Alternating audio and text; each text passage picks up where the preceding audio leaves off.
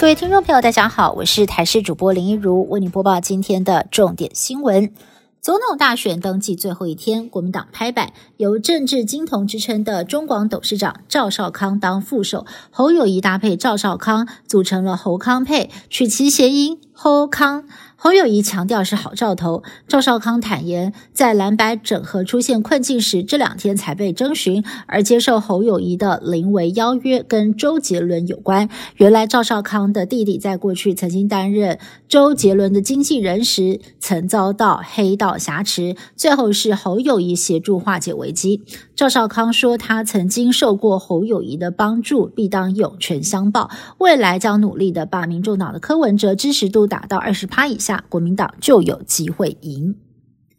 在野整合破局，民众党总统候选人柯文哲今天早上十一点零八分，带着副手自家不分区立委吴新颖来到中选会正式的登记参选。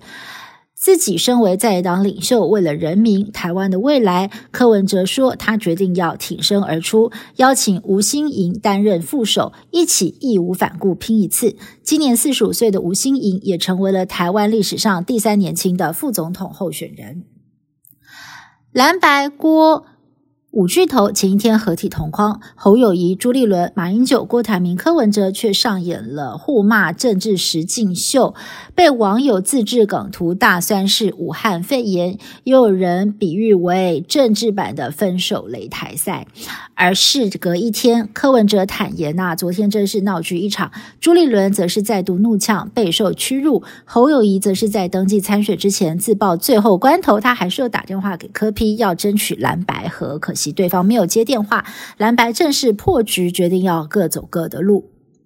蓝白合正式破局，虽然早上柯文哲表态还是愿意帮志同道合的蓝营小鸡站台，但现在传出国民党打算严禁候选人找柯批辅选，否则将要祭出党纪处分。智库副执行长林涛也回呛，完全没有办法接受柯文哲来站台。对此，蓝营小鸡们炮口一致，配合党中央战略决定。而早早就挂上了侯科合体竞选看板的立委候选人叶元之也苦笑说：“啊，他会联络。”吊车来拆除的。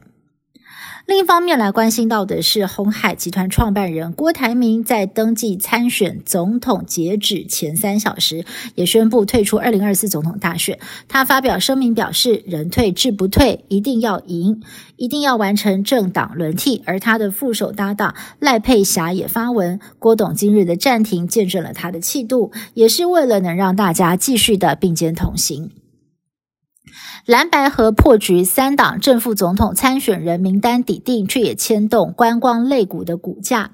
二十四号，观光类股一片绿油油，部分的国防自主概念股股价反倒上扬。有旅游业者对于未来两岸旅游市场商机难掩失望。中华优质旅游发展协会理事长李奇月表示，只希望明年的新政府以两岸和平、避免战争为首要目标，不然外国人也不敢来台湾玩。另外，旅游品保协会也公布了明年一到三月份的团费参考价，普遍价格都上涨。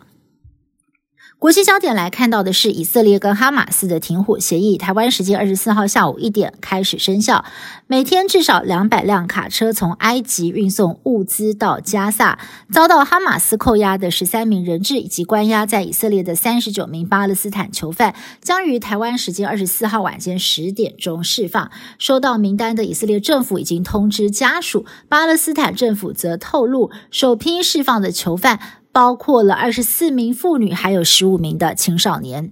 以上新闻是由台讯部制作，感谢您的收听。更多新闻内容，请您持续锁定台视各界新闻以及台视新闻 YouTube 频道。